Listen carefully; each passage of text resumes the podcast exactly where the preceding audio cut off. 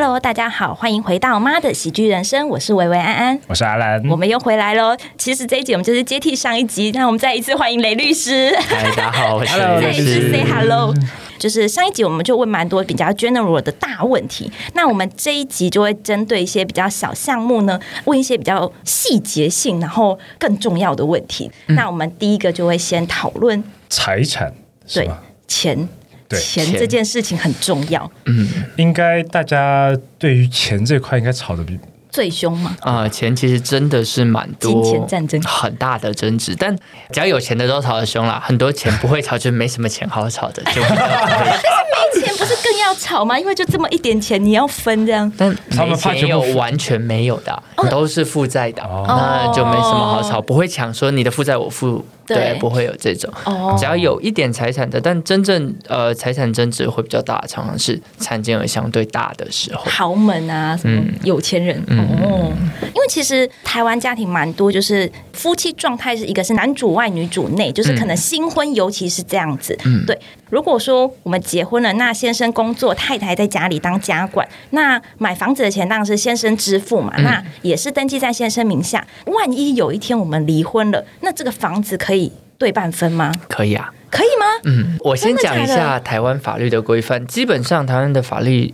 呃，关于财产这件事有三个财产制了，就是分别财产制、共同财产制跟法定财产制。对九成九都是法定财产制啦，因为分别和共同你要另外去约定，对大家都没有约定嘛，所以都是用法定财产制。对那法定财产制的逻辑是怎么样？是从结婚到离婚这个时间段来看。然后我们第一个先看离婚的时候各自名下有什么，对比如说啊、呃离婚的时候先生名下有一栋房，然后有两台车，然后太太什么都没有，对那法律就是加起来除以二啊。只要先生的房子和车子都是在婚后买的，对就加起来除以二。对因为法律的逻辑是我们两个结婚了，家庭是需要经营的，每个人负担不同的面向。先生在外面赚钱是因为我好好养家嘛，对那如果我不是好好把家庭照顾好，他没办法没有后顾之忧在外面赚钱嘛。所以法律逻辑是从结婚这个时间段到离婚这个时间段，工作所得就对半分了。哦只要是我赚来的，对我就应该跟太太对半分。哦那除非先生的房子是在婚前买的，那当然对就跟婚姻没有共同努力没有关系嘛。对那就没得分。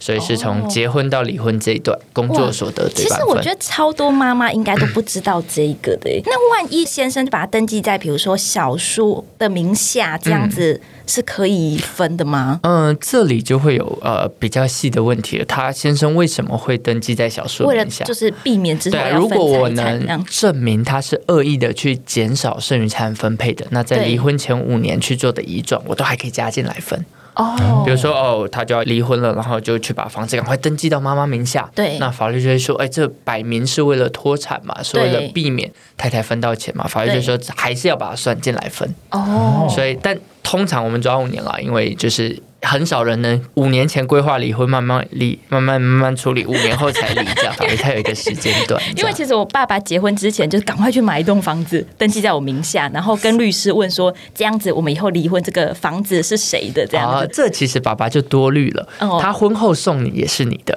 因为我刚刚我有讲了，哦在结婚的这一段工作所得对对半分，但因为赠与啊，或者是这些继承啊，对这些跟你们双方共同的努力无关嘛。对是因为你本人，然后爸爸就要送你嘛，所以这个也不用拿出来分，哦所以婚后再送你也没问题了。所以他送我，然后他付钱，就是我们也不用分这对，样也。不用分，这就是爸爸单哦纯送你的。那他要是付了几个月这样呢？你说先生付了几个月哦？对啊那他就可以把他付的这几个月，哦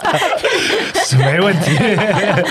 因为真的是有朋友，就是先生真的很有钱，然后但是他都登记在他的家人名下这样子，嗯嗯，然后甚至他不晓得他先生到底多有钱，就是嗯拥有什么资产这样子，就是有办法是说我们在婚内，然后我可以就是要求对方要透明一点嘛，就其是实法律上有规定，夫妻就财产有相互报告的义务了。哦但这个规定其实比较是训示规定，意思就是对他没有相对的处罚。对法律只说你该这样做，但你不这样做，是不是具体有处罚？现在没有了。哦那真的你想知道最好的方法就去离婚。离婚的过程中，你 可以请法院帮你去查调资料。对，我是很好奇，说他们，我是说每年报税不是一起报税，他照理说看到税单嗯就知道吗？但是他们都从来没有报过税，都是另外一半去报税的这样。但其实你还是可以去调，因为你们是共同申报的嘛，哦你还是还可以是可以去调得到调财产资料，哦是哦对报税资只要料，去，只是他用不用去国税局而已。对对。哦，哎，那雷律师刚刚有提到，就是说这个大部分百分之九十九都是法定财产嘛。对，那刚刚提到共同财产和分别财产哦制分别财产这两个部分是用嗯分别财产制的概念就是我们结婚跟没结婚一样啦，财产就是个别的，哦，啊、就是完全不会有后面的分配问题，大概是这个逻辑。那共同财产制讲的就是我们全部打一包啦，对就是基本上在婚姻过程中所有东西都在一起了，对哦然后结束的时候也就直接各半分了。包括刚刚的那栋房子，对嗯 对对，但是我们是要在律师的公证下才有效，还是我嗯其们两个实自是己要说去户政登记，哦，你要跑这那个我不程去序就，好了。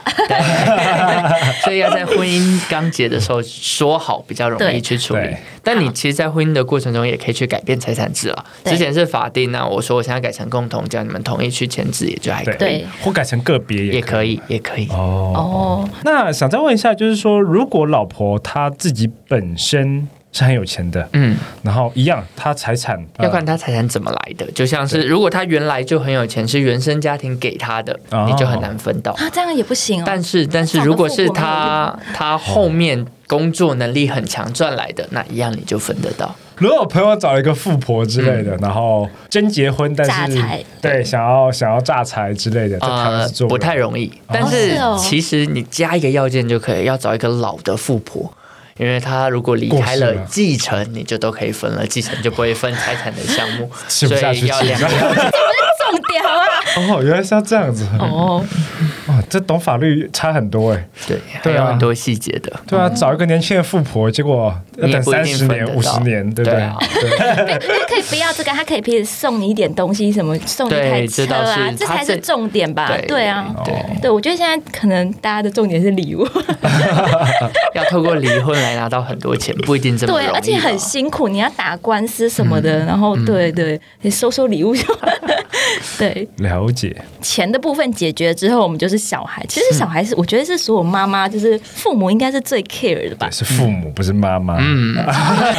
没有有些爸爸也不想要小孩啊，因为我我朋们友不是能说出来。哦，没有我朋友他是真的就是不想要小孩，但是我要争这个抚养权，但是你要拿钱来跟我换，你给我多少我就自动放弃这样。嗯，其实都对会遇到啊哦，有时候不一定。呃，的确，妈妈想要生小孩几率比较高。对那爸爸有时候也真的很想要小孩。对那也有遇过像你们说的，爸爸其实是被背后的婆婆对嗯压着来争监护权的，因为婆婆很想要嘛，一对脉单传嘛。对对但虽然儿子不一定那么想要，但他要。对对，这些情况都会遇到了。其实监护权这件事情本来就是比较多方角力的事情。是，嗯，那他这个呃判监护权的话，也会判说，比如说我先生很有钱，那我都是家庭主妇没有收入的话，但是小孩是我带，那有可能是要判给先生，几率比较高吗？嗯、这我就可以往后多讲一点。对就有关监护权这件事，在法律上不是一个问题，它是三个问题。对它包含三个面向：监护权、探视权跟抚养费。那就监护权这件事，我们先讲。嗯，监护权在法律的逻辑，它只考虑一件事情，叫做子女最佳利益，就是怎么样对小朋友最好了。就是法院不管爸爸妈妈怎么想，重点是我怎么判对小孩最好。嗯那在这个原则下，就有很多下面的原则嘛，比如说主要照顾者不变动，就是原来是谁照顾的，离婚已经是一个够大的变化了。如果又让小孩变换照顾者，小孩的压力更大嘛。嗯所以原来照顾者没有问题的时候，通常就不太会变动。嗯，子女意愿也是一个很重要的环节嘛，就是对小朋友大一点了，越小子女意愿越不重要了，就是嗯因为他们可能表达或被影响的程度越大。但稍微大一点点了以后，子女意愿也是法院很重要的判断标准。如果小孩就是想跟爸爸，那硬判给妈妈不一定是健康的嘛。嗯，所以子女意愿会是很重要的一个环节。那当然，你们刚刚讲的经济能力啊、生活环境啊，还有一个比如说亲族资源系统，意思就是，好，我判给妈妈了，妈妈很忙的时候，有没有其他家人能协助照顾？或我判给爸爸，爸爸工作很累的时候，没有或临时出状况没有办法处理的时候，有没有其他家人能来协助照顾这个小孩，也是一个判断蛮重要的依据了。嗯，然后还有一个是善意父母原则，意思就是，比如说我判给妈妈，爸爸到底还有没有机会好好的跟这个小孩相处接触？如果我知道判给妈妈了，妈妈就打死不让爸爸看，那我判给爸爸的几率也会高一点。哦是哦，因为在法院的逻辑里，是成长的过程中，爸爸妈妈跟小孩有健康的接触都还是重要的，对所以他就会这么多的因素综合判断。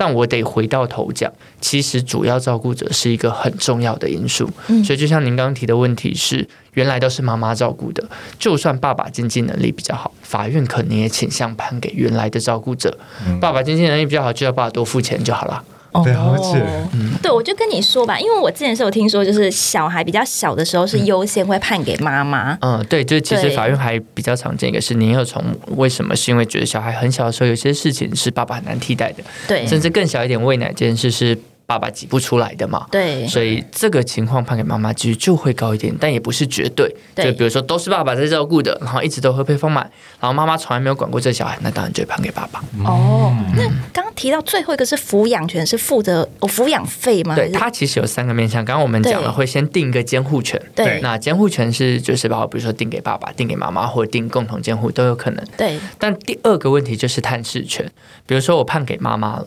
那法院一定会给爸爸跟小孩相处的机会，一定吗一？定，除非爸爸有伤害小孩的举动过，嗯对对他法院才会啊，那不适合再接触了，要不然法院都一直觉得就是成长的过程中，爸妈接触都重要了，嗯所以一定会给爸爸一定程度的探视权。就是探视权的概念是，比如说，好，一到五跟着妈妈上学了嘛，就不要动；一到五移动两个地方也不合理，但一个月有四个六日吧，就各半。所以爸爸可以，比如说每个月的第二周的礼拜六早上把小孩接回来，相处两天，礼拜天晚上再送回去。嗯第四周礼拜六早上来接，礼拜天晚上送回去，这基本的。然后再来寒暑假就不用上学的嘛，所以比如说暑假多给爸爸十五天，寒假多给爸爸十天，然后过年轮流吧，一年你那过，一年我这过，这样子程度的探视是通常法院都会给到的。 ，OK，哦，对，然后最后才是你说的抚养费。嗯对不管监护权归爸爸归妈妈，只要你们把小孩生了，法院都认为你们有把小孩养到成年的义务。对所以今天就算是妈妈单独监护，爸爸也要付抚养费；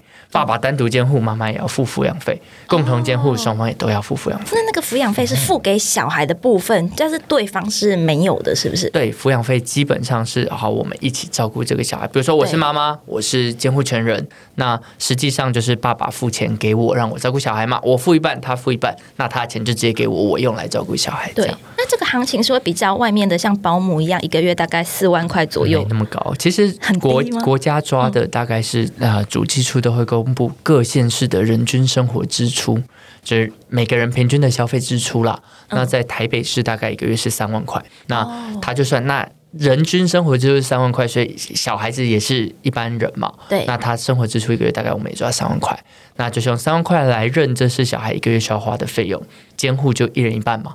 所以你负担一半，先生负担一半，所以监护权判在你，先生可能就要一个月给你一万五，让你照顾小孩到二十岁成年为止，这样。哇，一哦万五，对，其实没有想象中多。对，我觉得其实还蛮少少，的，因为万一妈妈要在家里带小孩，然后她又没有收入，嗯然后那就一定只能把小孩送，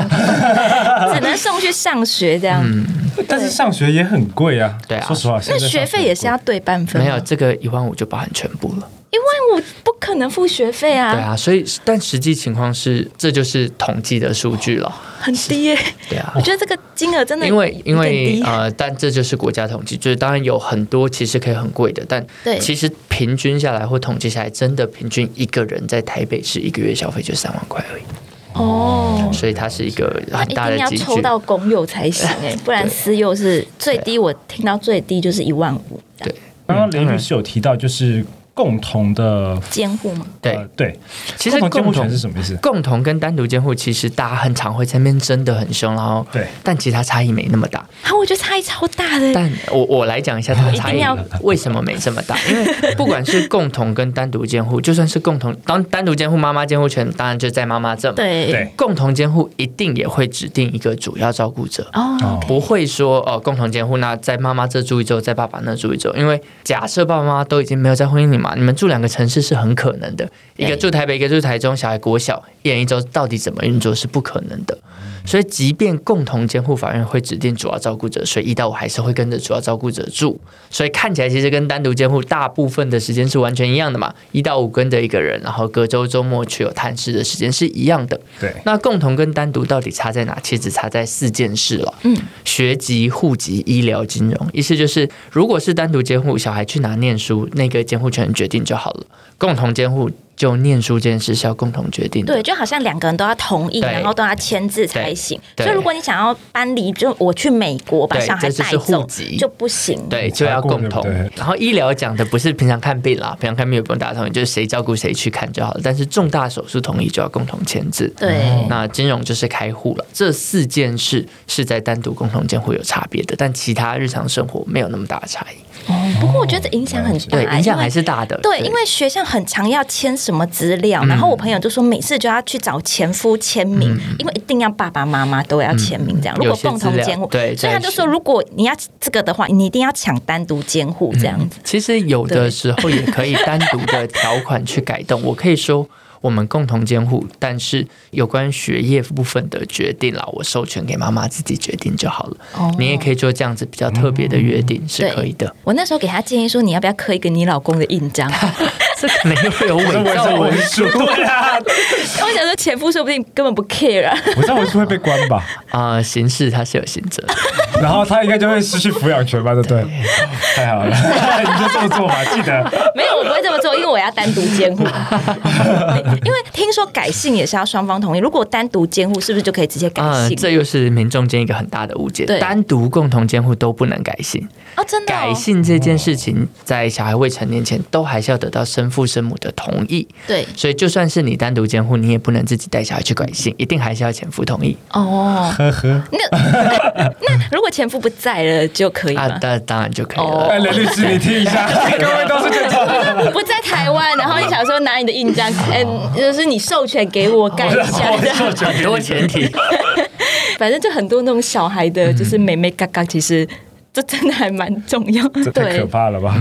所以就算我拿到全部的监护权，嗯然后对方要探视，我还是一定要让他对方探视，但是可以是有条件的，就是说不能他随便就所可以以来所看以吗。在法院的做法就会像我刚刚说的，因为大家在婚姻里都还好沟通啦，对离婚了以后就很难沟通了嘛，然后对又有新的对象出现以后就更难沟通了嘛，对啊，所以法院都会用固定时间的方式约定好，对比如说，就像我刚刚说的，隔周周末嘛，比如说每个月的第二周周末来接，然后几点接几点送回来，嗯第四周的几点接几点送回来都定好了，那你就得在这个时间让他看，哦就比较不会有移动。如果你们双方可以自己协商，当然可以照自己协商的走。不能协商就回公版，就回这个法院定好的方式运作，就不比较不会有嗯那争比议如。说爷爷奶奶，他们可以要求要我带小孩去给他们看之类吗？探视基本上是夫妻，尤其是小孩的爸妈间了的权利。那当然，爸爸可以在就是探视的时间把小孩带走去跟爷爷奶奶相处嘛，这是绝对没有问题的。但不能是爷爷奶奶来要求说，哎，我也需要我的探视时间。哦通常是哦法院不会这 样处理。这还蛮有趣的。嗯对啊，因为其实很多，反正爷爷奶奶会很在意这些对啊孙子的，就是想要看孙子之类的。留着我的血脉，因为我觉得其实，尤其是男生，我觉得他们还蛮 care 这件事情的。嗯确实，就是我谢家的子孙，然后在别的女人的家里，然后我要去看我谢家的子孙，这个但法法律切分是比较清楚了，觉得对真正重要的还是爸妈跟小孩共同成长，而且更多重心放在小孩子身上了。如果是用就是这种哦，我卸家卸买，然后这个野女人，我不应该让小孩接触她，对这种心态其实是法院不会去处理或不会去给这个阿公阿妈更多探视的机会的。哦，嗯所以阿公阿妈的，反而他的权益在这边是基本上是基零这样子。哦基本上不会特别处理，除非有很特殊的状况，就是其对实从小都是阿公阿妈在带的啊，或什么其他的状况，对才会有一些调整。所以这个监护权也不可能说判给阿公阿妈这样。通常不太会，除非这个过往的阶段就主要照顾的是阿公阿妈，对，对啊，那才会有一些变动的可能。哦。哦，就是爸妈真的很不 OK。对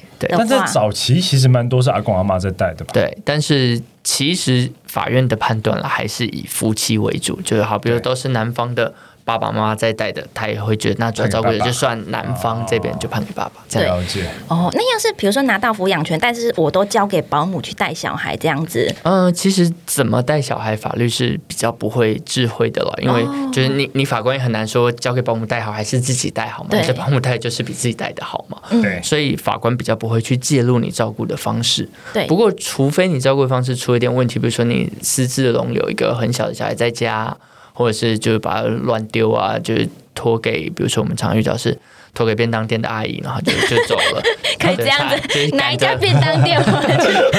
赶着上楼下这样，对，这些就会比较被拿出来讨论。哦， 哎那我蛮好奇、欸，就是会不会有有过例子是，就是父母在判呃监监护权和这个探视权的时候，嗯有没有父母是不想要的？有有时候会遇到爸妈的不想要，但是通常法院就会叫来骂一顿了，对呀、啊，我觉得是这这这很不应该啦。对啊，但如果真的呃父母都不想要，或者都没有能力去照顾的话，也就会让社服单位来介介入去协助处理后续的状况。所以哦，我觉得真的都不想要，真的。对，就会比较难。那有就是一方自动放弃，然后他也不想要付，就是我不要照顾，然后我也不想要付这个抚养费是可以的呃吗？，你可以不争取监护权，但是你不能不付抚养费。哦，法就院会是觉钱得还是得付，就对对你，你了。可以不要争取监护权，你觉得你照顾不好，或者你就是不想照顾了。对但是你生了，你就有义务养到成年，所以国家还是会判你要给付抚养费。你不付，还可以去扣你薪水啊，直接怎么做这样。哦，但如果这个人收入他很不固定，或者是他这甚就会至是执行上的困难，法院还是会判嘛，判说他一个月就该付一万五哦嘛。但如果他收入很不固定，我们在执行上就会比较花一点心力，对可能很难从薪水执行到，就要去查查看他的账户里有没有钱，嗯他们有不动产或者是他们买买买股票对。之类的，我们就可以从这些地方去找到他的财产来执行。嗯嗯了解，就是判决跟实际执行其实是分开来的，对，是两段。段两个步骤这样。嗯，了解。我觉得真的有了小孩，其实就算婚姻关系结束，其实父母关系就是还是要一直，对就是这是一辈子的事情，就是完全不能不见面，然后也不能不沟通，这样对，对。好啊，那小这孩个部太分悲伤了，我觉得我们对来啊讨论点快乐的。赡养 费赡养费 很有啊，因为我每次就是看到那个新闻，就是之前嗯就比如说亚马逊的创办人，然后他离婚之后呢，他就要付出什么两兆还是三兆的，就是赡养赡养费费嗯给他太太，然后他太太就瞬间变成什么全世界最有钱的女人的嗯前十名，啊，对，然后就觉得哇。真的是好值得、 哦，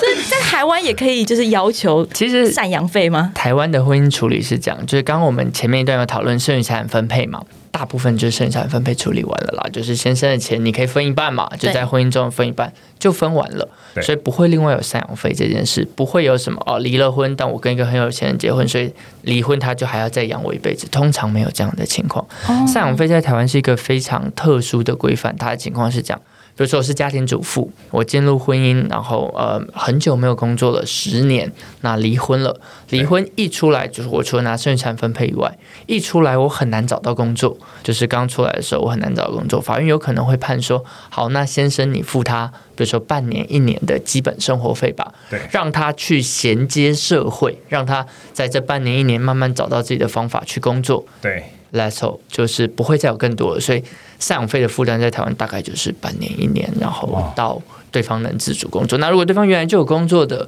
就不会有赡养费了。啊，那这那是只有台湾这样子大吗？部分都是一样真的，的因。为我看那个韩国的那嗯个三星的女儿，她好像要离婚，然后也付掉很大一笔钱才那能离个就婚，是这样，剩余财产分配啊，哦前面的而且还被家暴这样，对，就然后是还要付钱才能离婚，法律上会把一件事切一件事，对家暴是家暴，那家暴这件事，如果对方有伤害，我也可以要伤害的赔偿嘛，也可以要精神损害赔偿嘛，但财产分配这件事还是是照完全分开的对，不不会会说因为她外遇我她就不会拿到钱，然后我就可以拿到更多这样。法律不一定会这样哦挂是在哦一起处理。哦，有可能他是个外遇的先生，但他同时是一个很好的爸爸，对家里付出很多。那外遇这件事，我们就透过外遇的法律处理他；但家庭这件事，我们就还是照家庭的法规走。哦，所以外遇会有降低你争取那个监护权的嗯，其实法院不是这样看问题，他就是啊独、，真的哦，独立看。虽然他外遇，但他到底有没有照顾小孩嘛？很多是太太外遇，但是其实都是太太在好好照顾小孩的。法院也不会啊说真的他哦外遇，他就得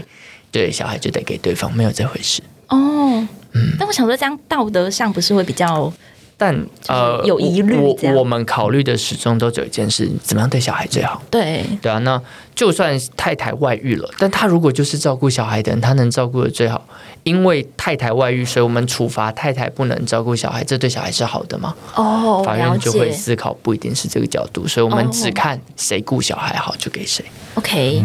虽然外遇也不能拿更多嗯对钱，可以要外遇的赔偿 啦，但哦婚姻这那边那就赔偿好少哦，但国外的赔偿感觉都很 多。还好我们选择台湾 籍。哎，那想再问一下，就是说，假设如果是给像刚刚雷律师提到的，嗯呃，半年到一年的生活费，也是用刚刚对，算就的接触三恐怖万，人精神问我就大概哦是，三不万会，因为他很有钱，他就多给一点这样吗？通常不会影响太大。真的哦。所以其实嫁给富豪没什么太大用。呃，当 然，当然在呃，哦，比如婚说后财产这样呃，抚养费，呃，或者赡养费啊，子女抚养费，你们过往，比如说这富豪已经固定付一个很高的比例了，然后法院觉得这是在维持这个小孩固定的状况是合理的，然后对富豪也不算太负担的时候，法院当然有可能去调整提高这个额度了，但这不是太常见的情况，或者是真的要很富豪的富豪，法院才会去做这个调整。如果就是什么月入三五十万，可能都不会有太大的调整。哦，是哦，所以要这个集聚要到可能超级富豪，他那个金额才会变得很大。，嗯对，嗯因为我之前看新闻，网家他们付的一个月是五十万，对啊，那可能就对真的是到另外一个集聚才会有这个比较大的对调整。那再问一下，就是说，假设现在，因为我相信很多听众事实上是已经本来就在婚姻里面、嗯 i t s too late，就是、那那现在可以做什么事情去做这个婚规划之类规划吗对，目前的规划是什么？嗯、其实就像我刚刚讲的，即便你们在婚姻里面，你们也都可以去变换财产制，嗯，就是你还是可以约定，比如说你们觉得你现在已经有点问题了，比如说很多婚姻的问题是某一方负债嘛，那如果还有剩余财产分配的问题，可能到时候钱也会流到债主那边。你们也可以现在就选择去登记采用分别财产制对去做一个规避，这当然是一件事。对子女这个部分啦，我刚刚也讲了，法院判断的核心是谁对小孩比较好，谁比较适合照顾小孩。对，如果感情真的呃出了状况了，那你们也不想再慢慢回复这个状况了，那在小孩的争取这件事情上，可能你就要让你自己能证明你是那个真正对小孩比较好好照顾的人，哦可能你就会对未来的争取比较有利。这样了解，就是例如说，我现在已经心里偷偷打算下定要离离婚了对。我就可以赶紧很勤奋的帮小孩做早餐呐、或者是拍我照们 啊，跟他们自拍 啊，看到的情况是，原来妈妈是主要照顾者嘛，对然后爸爸想离婚了嘛，对那爸爸就会这时候心态就啊，那我找个保姆好了，就不一定是都妈妈在顾啊，让妈妈去工作啊，那这样哦难怪一直叫我去去工作。哦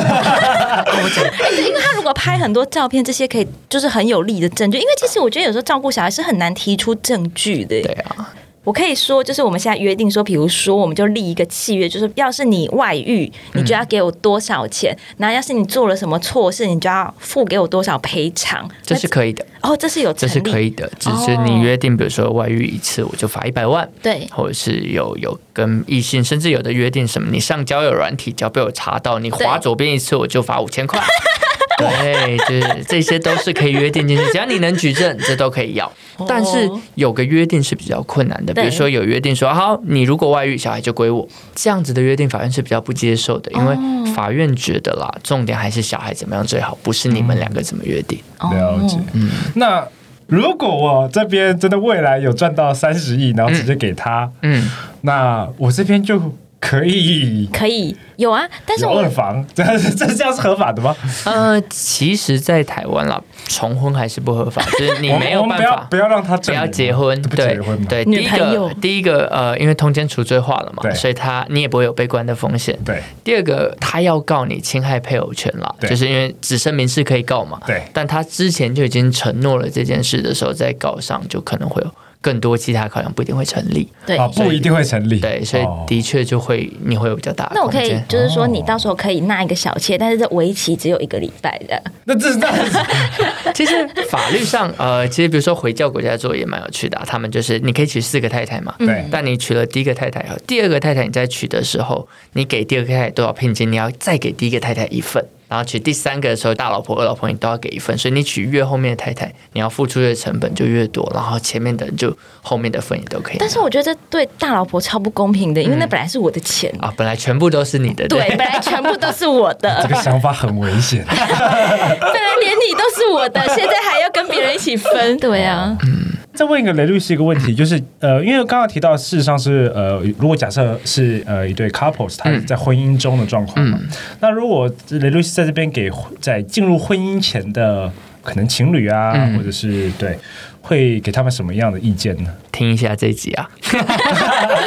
没有啦，可能就比较多面向都要完整思考一下，因为婚姻的结合，除了男女朋友在一起这样感情的结合以外，它涉及到比较多面向嘛，它也可能在台湾话下更多是家庭的结合嘛，所以两个家庭到底适不适合，也建议大家想一下。那在进去之前，是更有可能大家理性沟通财产问题、子女问题的一个时间点了。对就是我建议大家可能婚前就可以坦诚一点，打谈状况啊，想好未来怎么，如果真的出了状况要怎么分配啊对。如果都能先有沟通，未来真正弄得比较难看的机会，当然就会小很多。这是不是就是说算婚前协议这如样？果你们有签下来就协议啊，如果没有签下来哦就婚前沟通啊。对，那如果就是婚前会建议可以做一些身家调查吗？我觉得 也当然也可以，但遇到更多做身家调查，其实是对感情的一个伤害。就是因为哦我是瞒着另一半找人去调查他嘛。对对对啊，那他如果知道了，就是他感受一定也不太好嘛。对那如果是双方能很坦诚的相互沟通，我觉得可能会是简单一点的方式。对，因为是有网友问说，万一就是另外一半有负债的话，嗯好像是婚后才发现，所以说负债会变成他们共有的吗？不会不会，个人的哦不负会债还是个人的负债。哦对对对，不会因为结婚就要承担另外一半债务，没有这回事。哦，因为之前好像有听说，就是一对夫妻就一个跑掉，然后大家就会去找他太太，就是叫他还钱之类的。那可能是特别的情况，比如说有做保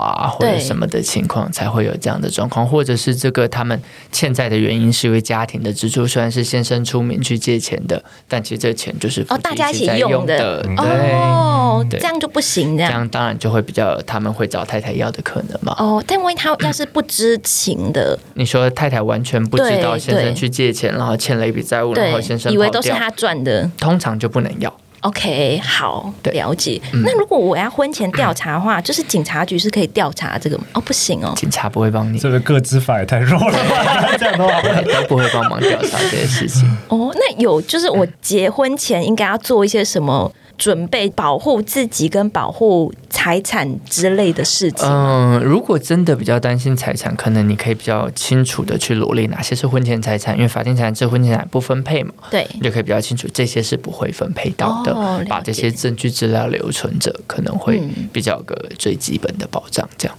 哦，嗯然后，但你担心对方债务，也可以叫对方去呃调一下，比如说廉征资料啊，或什么其他资料，知道他在银行啊或在其他单位有没有一些借贷啊或者债务的状况。之前是有亲戚他们是说，哎、去刷本子才发现多了一个小孩这样子，然后就是刷外面是刷那个户口名簿，哦，对，户口名簿户口哦就名是簿通常不能刷了，哦，它就是去登在记对对对，在一份对申印请下来一的份是一份对发下对，然后来发现多了一个小孩这样子，呃然后就其是实外面领养，呃，就是他生的，然前后婚领姻养，生的或者是对什么对对，其他然后领养回这来其的。实是呃，你当然可以去就是请求对方提供婚前的户口名簿，但真正遇到婚后发现多一个小孩的状况，都是搞不好先生自己也不知道啊，他跟前女友分手了，不知道前女友怀孕了，前女友婚后发现有个小孩这样，对，但这个小孩是不是会变成先生的子女，就当然还有抚育室会认领啊，会要经过认领的程序啊，才会变成先生的那小要孩。是他确定是先生的小孩，他要分，他可以分财产吗？可以啊，继承的时候当然就可以分。